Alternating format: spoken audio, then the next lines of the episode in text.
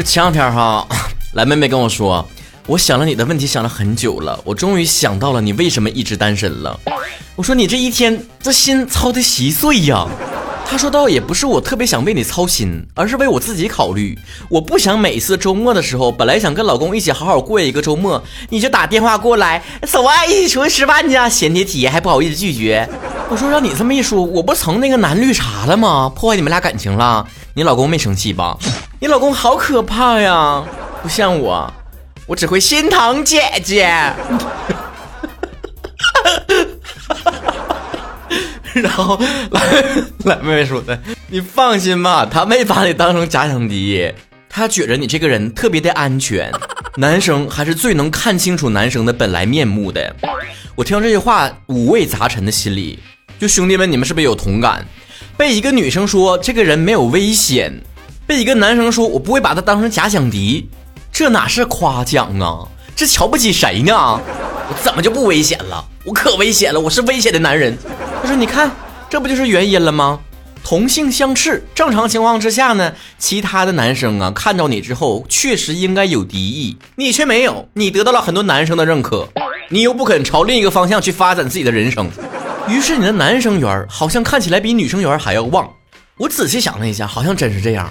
就我上学的时候，我跟你讲过哈，我头一次被一个不认识的人夸说这个男生真帅，是一个男生说的，陌生女生对我的评价顶多说。”啊，你听，这挺有才的哈。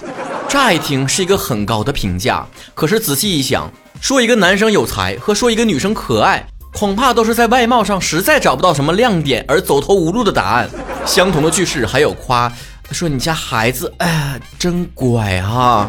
早些年我会把这个为什么没有女生第一眼看到我就夸我特别帅，归结为我这个人是一个慢帅型的人。乍一看吧，嗯，不怎么地。仔细一品，嗯，有点味儿。后来网上不都有种说法吗？说长得丑的人都耐看。但我现在逐渐发现了，其实是男生和女生审美真的不太一样。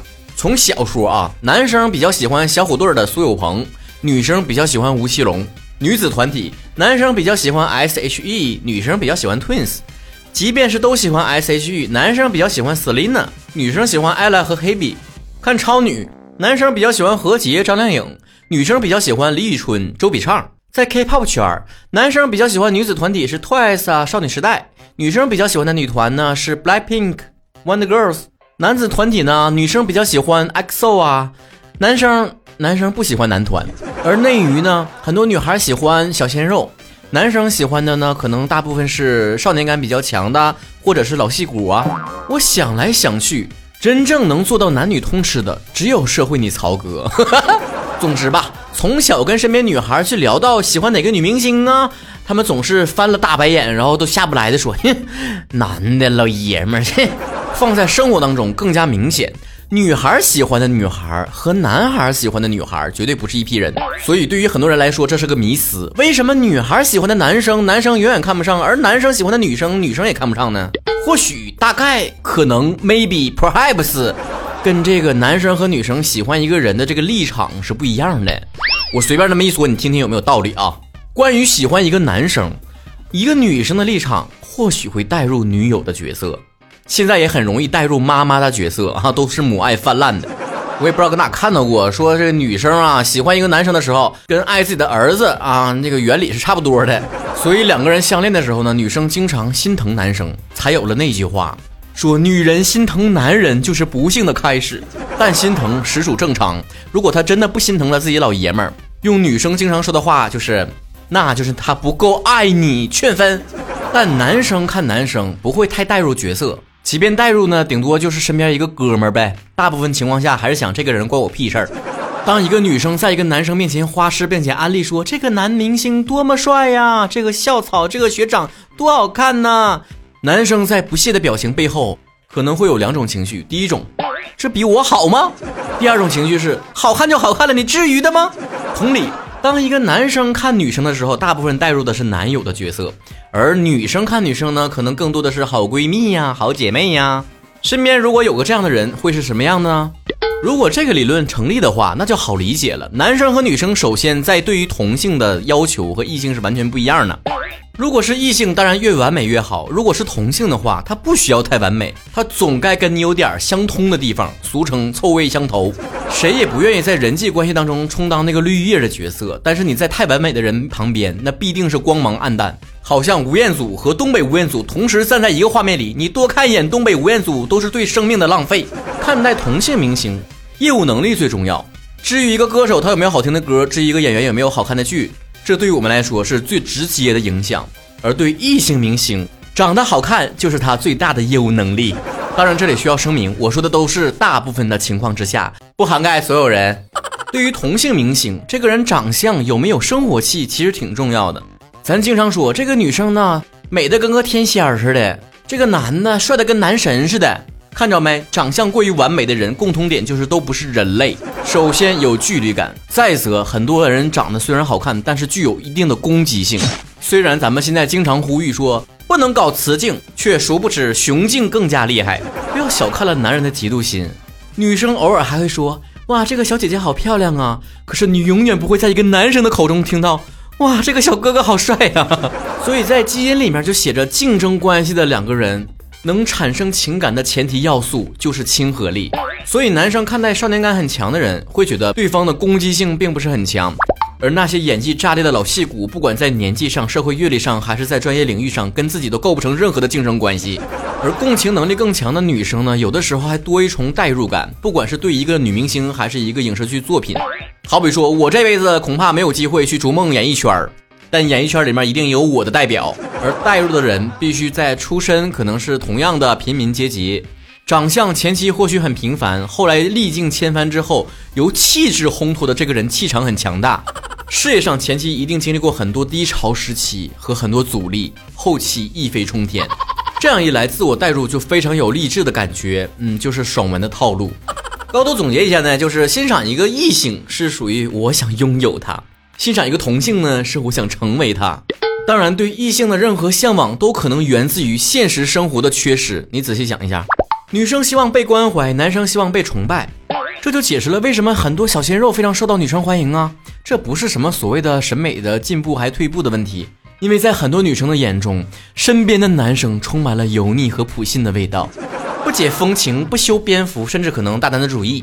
而小鲜肉爱豆呢，就填补了女生心目中对于现实生活中缺失这类优质男性幻想的空缺。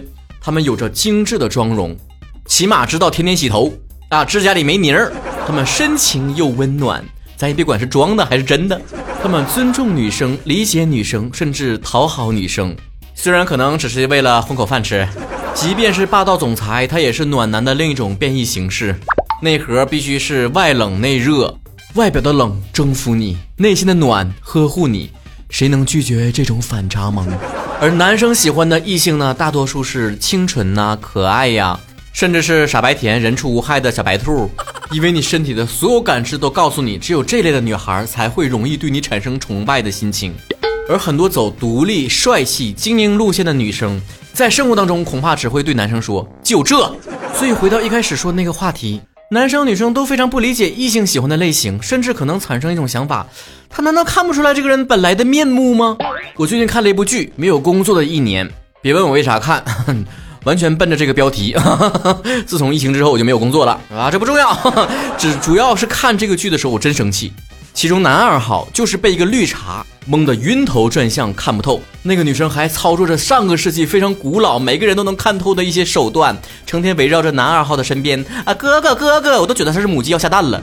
女生看完之后生气啊，男生怎么都看不透绿茶的套路呢？男生看完也生气，怎么就看不出来了？不要再妖魔化我们了。女生能不能看穿一个渣男的本质？我是没有发言权的。但是男生看绿茶绝对是能看出来的。在这里，我可以代表大多数的男生。